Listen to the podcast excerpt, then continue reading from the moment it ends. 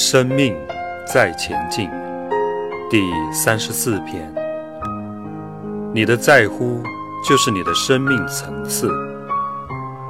我们在网络上看到过三八二十一跟三八二十四的故事，两个人在吵，从早上吵到傍晚，吵到已经发誓了，如果不是三八二十一，我头剁下来给你。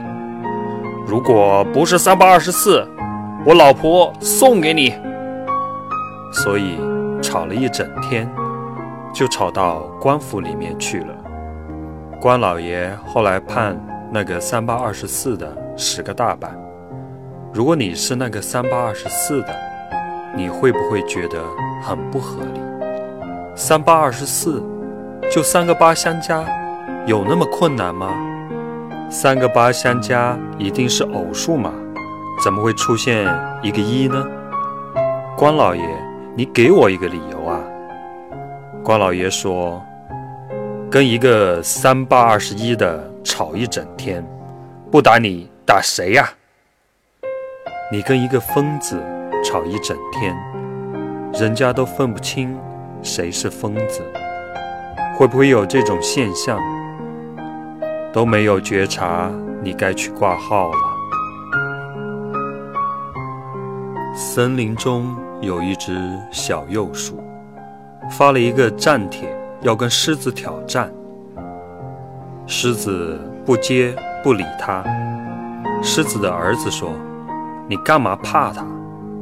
狮子说：“我干嘛怕他？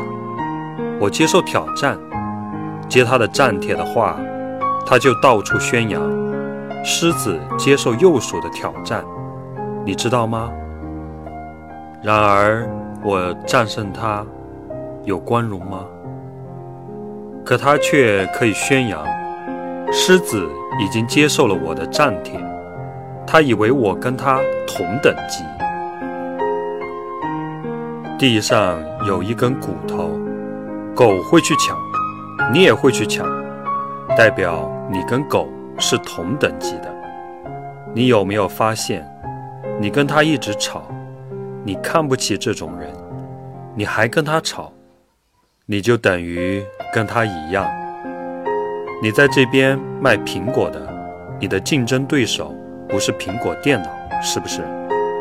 你的敌人是看你的等级。你是三星手机的。你说你的对手是苹果手机，那是可以。那边卖臭豆腐的说我的敌人是苹果手机，那一定不是同等级的吧？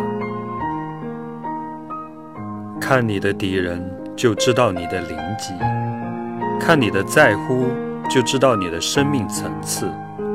所以你还在在乎什么？你不要讲你的境界。很高，看看你在忙什么就知道了。我已经是佛了，又何须证明自己是佛？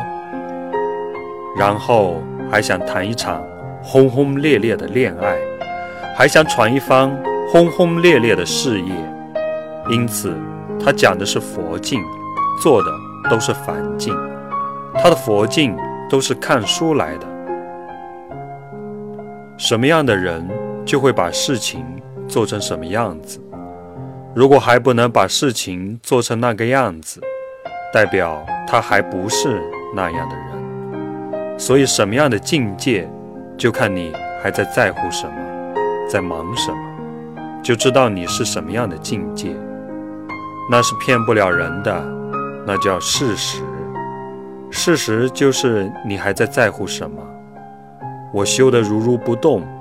一屁打过江，是不是？一个音响就把你给毁了，气就来了，对不对？所以发生了，就知道你的境界了。遇到才知道。我们从小就学要关爱，要关怀，要原谅，要宽恕，要照顾别人。听了好几十年，遇到了才知道。根本没有办法原谅他，遇到了才知道，自己真的不懂关心人，所以听到、知道到做到，到成为，还有一段路要走。